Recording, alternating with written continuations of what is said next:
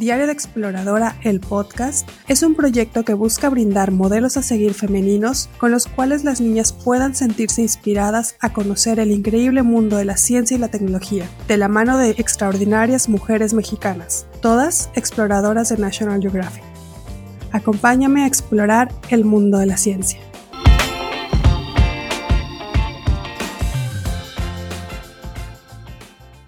Bienvenidas y bienvenidos al segundo episodio de Diario de Exploradora. Mi nombre es Victoria Jiménez y los estaré guiando en esta asombrosa aventura explorando el mundo de la ciencia. El día de hoy tenemos como invitada a Alejandra Sandoval, quien estudió biología en el Instituto Tecnológico de los Mochis y actualmente es candidata a doctorado por el Instituto Politécnico Nacional en Sinaloa, donde trabaja con la migración y la ecología de tortugas marinas. Alejandra ha adquirido experiencia trabajando con marcadores genéticos para identificar larvas de peces, evaluando comunidades de aves marinas en los sistemas lagunares al norte de Sinaloa, instalando cámaras trampa en el sistema Sierra Navachiste para monitorear grandes mamíferos y está involucrada en temas de educación ambiental en la región. Como exploradora de National Geographic, utiliza el rastreo mediante isótopos estables y marcas satelitales para identificar sitios de alimentación importantes para una población de anidación de tortugas verde del Pacífico Oriental en Michoacán. Bienvenida, Ale. Hola Victoria, muchas gracias por invitarme al Diario de la Exploradora. Les agradezco a todos los que nos escuchan y espero que disfruten escuchar un poco sobre mi trabajo con tortugas marinas y cómo es que las estudiamos. Vamos a empezar, Ale, con, las primeras preguntas. Eh, sabemos que las tortugas marinas son una especie en riesgo y existen diversos esfuerzos en el país por protegerlas a través de campamentos tortugueros que realizan monitoreos y vigilancia pero sin duda realizar un rastreo de las poblaciones es ir un paso más allá. Explícanos, ¿en qué consiste el rastreo por isótopos estables y de marcas satelitales? Y me imagino que más, de alguno de los que nos escuchan querrá saber cómo es el proceso para cada caso. Claro que sí. Antes que nada, la palabra rastrear significa seguir, es decir, que seguimos al animal que estamos estudiando. Entonces, mediante telemetría satelital es seguir a las tortugas por medio de un transmisor especial que se coloca en el caparazón de las tortugas. Este transmisor envía señales a un satélite que a mí me dice a dónde eh, van, a dónde viajan eh, en búsqueda de alimento y dónde están. El rastreo por isótopos estables, en cambio, es diferente. Con este análisis yo puedo saber en dónde estuvo la tortuga que yo estoy estudiando en el pasado. Y se preguntarán cómo es eso. Cada parte en el mundo tiene una firma isotópica característica, es decir, tiene algo parecido a una huella digital de acuerdo a la proporción de átomos diferentes que existen en ese lugar.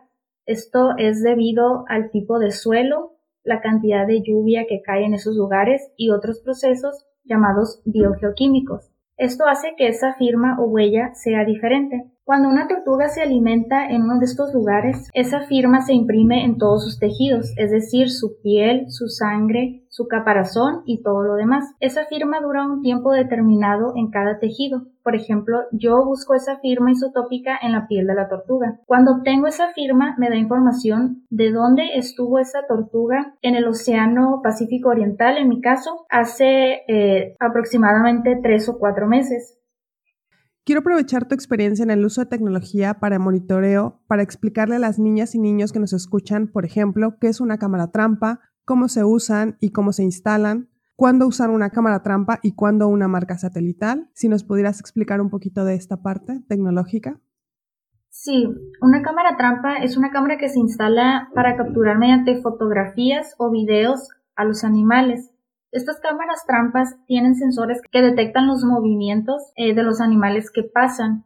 De esta manera podemos saber qué especies hay en un lugar sin la necesidad de atraparlos físicamente. Estas cámaras se instalan en un árbol o un poste diseñado para esto, en lugares donde se vea que hay tránsito de animales, que hay paso de animales, como pueden ser senderos o cuerpos de agua en donde se acerquen a, a beber agua a estos animales. Este método se usa cuando el investigador puede estar visitando el área de estudio constantemente. Esto para descargar las fotos y los videos y para reemplazar las baterías. También se utilizan cuando el estudio que estamos realizando no requiere toma de muestras del animal, es decir, no es necesario capturarlo con otro tipo de trampas y manipularlo directamente. En cambio, las marcas o los transmisores satelitales se utilizan en animales que se tienen que liberar y que viajan por lo general grandes distancias y que muy probablemente no vamos a volver a ver. Estas se utilizan cuando nuestro estudio requiere información sobre su movimiento en su hábitat, es decir, en donde viven, donde realizan todas sus actividades.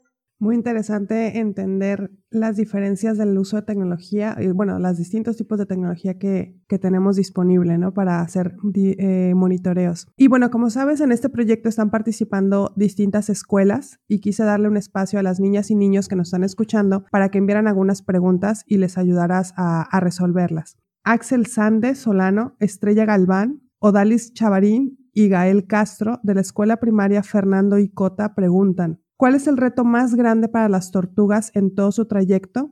¿Cuáles son las principales características de las tortugas marinas? ¿Cada cuándo desoban las tortugas marinas? Y por último, ¿cuáles son las principales causas que conlleva a la extinción de las tortugas? Muy bien, para responder a la primera pregunta, actualmente las tortugas marinas enfrentan muchas amenazas. Pueden ser naturales como la depredación natural y eh, causadas por el hombre o como se conocen antropogénicas, como el desarrollo en playas de anidación, pero sin duda la amenaza más grande son las artes de pesca, o las pesquerías, ya que se enfrentan a ellas en todas las etapas de su vida, en particular cuando ya son animales maduros que se pueden reproducir y al perderse estos individuos se afecta de manera significativa a la población. Otra vertiente de la amenaza de pesquerías es la existencia de las redes fantasma. Estas son redes descartadas por los pescadores que se quedan flotando o se quedan atoradas en rocas y arrecifes que siguen capturando fauna marina a lo largo de muchos años.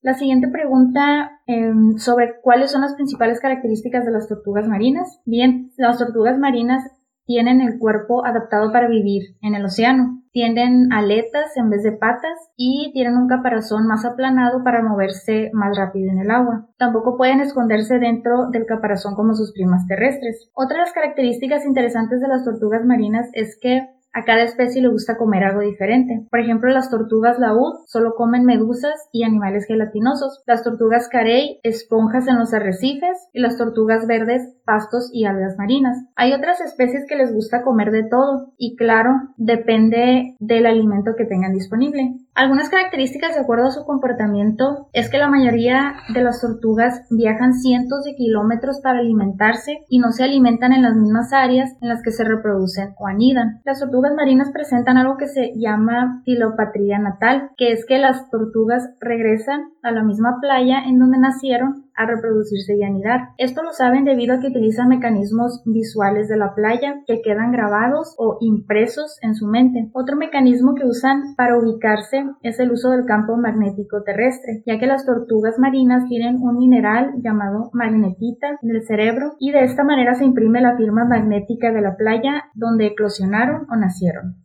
Y la tercera pregunta, ¿cuáles son las principales causas que conlleva la extinción de las tortugas? Esta es una pregunta que está muy relacionada a la que me hacían sobre las amenazas o los retos que enfrentaban las tortugas marinas.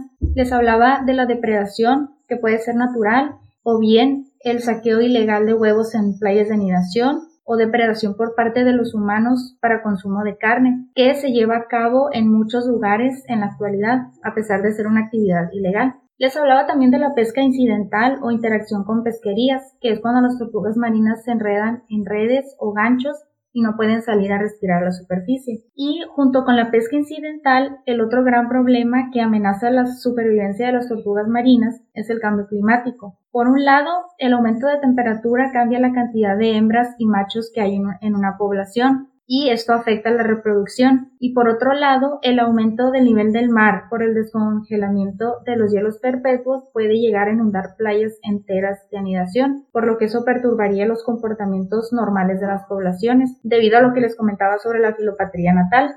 Bueno, y para responder a la pregunta de cada cuánto desoban las tortugas marinas, eh, voy a contestar utilizando una frase que nos gusta mucho a los biólogos y es que depende de la especie. Em, en el mundo hay siete especies de tortugas marinas y eh, desoban en periodos de 1 a 4 años. Eh, esto se le conoce como periodo de retorno. La tortuga golfina, por ejemplo, eh, que su nombre científico es Lepidopteris olivaceae, puede anidar cada año si las condiciones son buenas, es decir, si se recupera y hay alimento suficiente para poder anidar nuevamente. La anidación puede ser un proceso muy desgastante, por lo que el resto de las especies tardan de 2 a 4 años en retornar. Y en cada periodo de retorno, las tortugas anidan en promedio tres veces en intervalos de 15 días.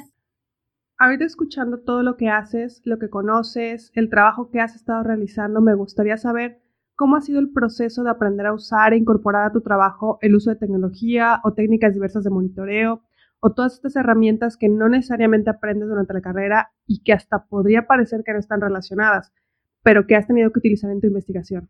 Definitivamente sí ha sido un reto. Eh, actualmente uso tecnologías que jamás pensé utilizar mientras estudiaba biología y combinar estas tecnologías para el estudio de las tortugas marinas ha sido muy enriquecedor y muy divertido. Me toca trabajar con técnicas en el laboratorio, tecnología en el campo con las tortugas y también con herramientas digitales en computadora. Entonces, realmente siento que he sido muy afortunada en eh, tener a mucha gente a mi eh, alrededor que me que está dispuesta a compartir ese conocimiento. Entonces creo que eh, ese apoyo por parte de las instituciones en las que he estado es muy importante.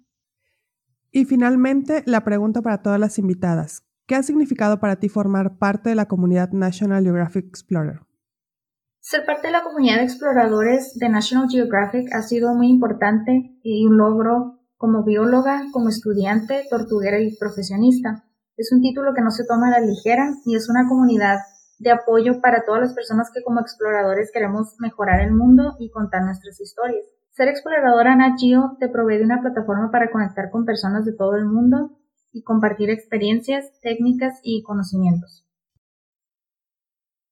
Hemos llegado al final de este episodio de Diario de Exploradora. Espero que hayan disfrutado tanto como yo de este segundo episodio. Muchas gracias Ale por acompañarnos y mostrarnos lo, lo increíble de tu trabajo. Bueno, nuevamente muchas gracias por la invitación, Victoria. Espero que hayan disfrutado eh, conocer un poco más sobre las tortugas marinas y todo lo que utilizamos para estudiarlas. Recuerden que pueden seguirme en redes sociales. En Facebook me encuentran como Victoria Jiménez o en Instagram arroba mar.jiméneze y el hashtag Diario de Exploradora. Las y los espero próximamente para continuar explorando el mundo de la ciencia.